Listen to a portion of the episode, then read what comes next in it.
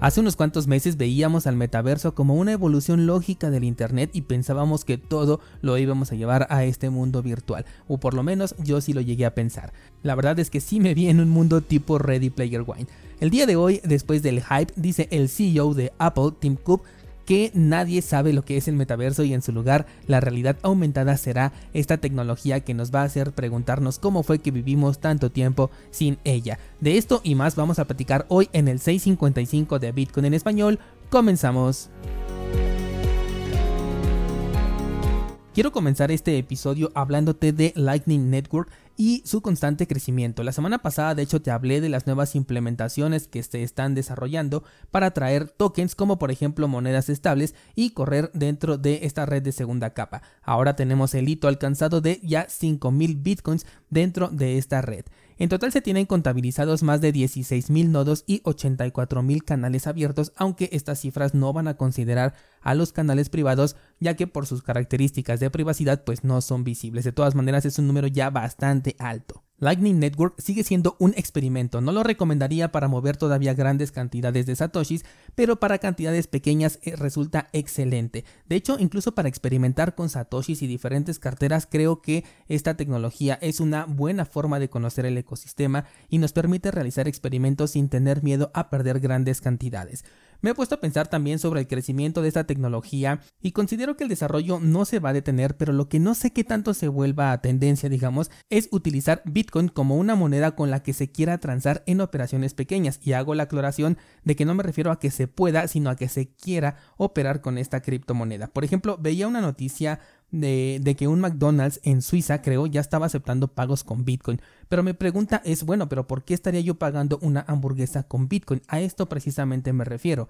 Entiendo que la usabilidad de una moneda ayuda al crecimiento, pero me pregunto, ¿esto es en serio? Y es que en 2017 el uso de Bitcoin fuera de aquel para el que fue creado era bastante básico y aún así consiguió llegar a los 20 mil dólares. Además de que cuando es un sistema de transferencia de valor entre pares y esto lo consigue de manera excelente, lo único que se necesita es un común acuerdo con la contraparte para realizar una transacción con Bitcoin por lo que prácticamente no se necesita de una adopción masiva eh, que ya esté declarada, ¿no? O sea, que se haga un anuncio. Lo único que se necesita es que la persona o la entidad con la que se quiera realizar este intercambio simplemente lo acepte como método de pago con un común acuerdo y eso es todo. A diferencia de otras tecnologías, aquí no se necesita darte de alta en una empresa, no necesitas poner a trabajar infraestructura para recibir Bitcoin. No, lo único que requieres es una cartera en tu celular y listo, con eso ya puedes comenzar a, recibir Bitcoin en cualquier lado y sobre todo en tu negocio. Por supuesto que las cosas se van complicando cuando hablamos ya de empresas grandes, como en este caso de McDonald's, pero incluso aunque llegue a mi tienda favorita y me digan, sabes que ya aceptamos pagos con Bitcoin, difícilmente creo que les daría este pago en satoshis en lugares en donde el fiat para mí es completamente funcional. De hecho, hace poco te comenté esto de que yo no veo la necesidad de convertir a Bitcoin en una moneda de uso diario porque no tenemos realmente un problema a resolver ahí con los pagos que hacemos en el día a día con el dinero fiat. Pero como también te comentaba en este mismo episodio del día lunes, lo que necesitamos no es descentralizar al mundo, sino tener opciones descentralizadas que nos permitan elegir. Y por ello creo que el desarrollo de Lightning Network es bastante positivo porque nos da eso, nos da una alternativa, una opción que utilizaremos de acuerdo a nuestras necesidades. Pasando a otra noticia, la solución de segunda capa ZK Sync está preparada para ser lanzada el próximo 28 de octubre, va a ser este mismo mes.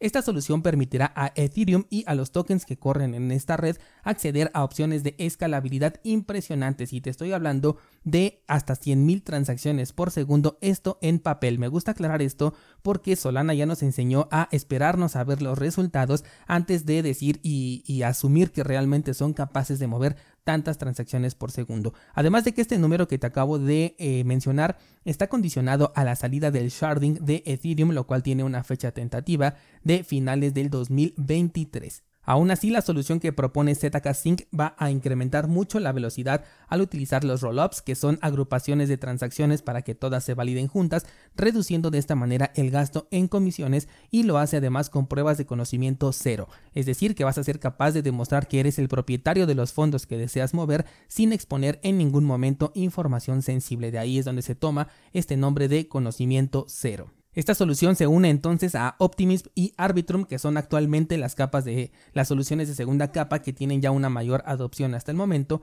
y que brindan esta solución de escalabilidad para Ethereum.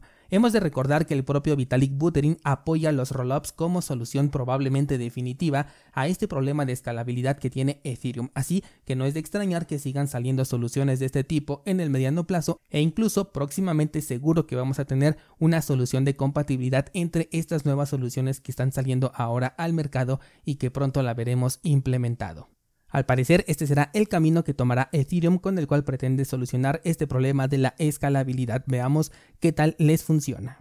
Por último, te comentaba al inicio del podcast que Tim Cook, el CEO de Apple, dice que no se encuentra entusiasmado con el metaverso, sobre todo porque nadie sabe exactamente lo que es. Dice que a lo que le están llamando metaverso en estos momentos es a los entornos de realidad virtual que distan mucho de ser un metaverso y de los cuales ya teníamos de hecho mucho desarrollo desde hace bastante tiempo pero con nombres diferentes. De esta manera, Tim Cook respalda eh, la nula posición que tiene al respecto de los metaversos. En la nota se nos destacan desarrollos activos por ejemplo, de empresas como Meta, Microsoft e incluso Disney, pero Apple es una compañía que curiosamente, y ahora sabemos por qué, no se había pronunciado al respecto del el metaverso. En su lugar considera que la realidad aumentada será la que nos va a hacer decir, bueno, pero ¿cómo es que pudimos vivir todo este tiempo sin ella? Y es precisamente en donde están ellos invirtiendo.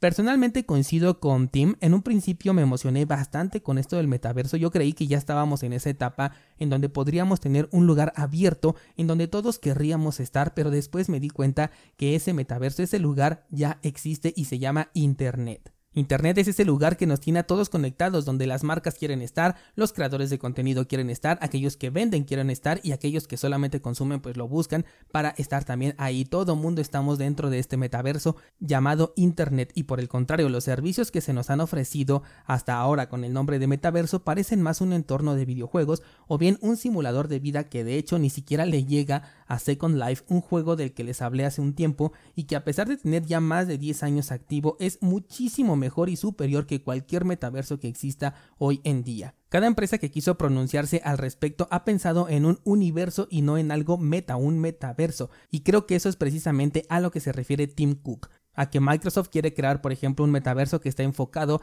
en la productividad con las herramientas que ofrece Office, lo cual para nada es meta. Disney quiere un metaverso con sus personajes, lo cual tampoco es meta. Y las empresas de videojuegos dicen que ellos ya tienen metaversos creados, solamente les falta agruparlos todos en un mismo lugar, lo cual tampoco sería meta. Todo esto es un universo de una sola marca. Mientras tanto, aquello que se desarrolló dentro del entorno cripto no lo sé, personalmente me preocupa bastante, sobre todo las personas que compraron las tierras porque se vendieron carísimas y la verdad es que no les veo futuro ni tampoco veo que puedan llegar a competir con el verdadero metaverso llamado Internet. Pero no sé, todo esto puede llegar a cambiar en el futuro, ya sea lejano o cercano. ¿Qué es lo que opinas tú descentralizado? ¿Crees que esto apenas esté comenzando y el metaverso será real en poco tiempo? ¿O crees que nos falta por lo menos una década para volver a pensar en este término del metaverso? Y como parte del no meta pero sí universo de Bitcoin en español, en las notas de este programa vas a encontrar el enlace para nuestro pool de Cardano, enlace también para cursosbitcoin.com.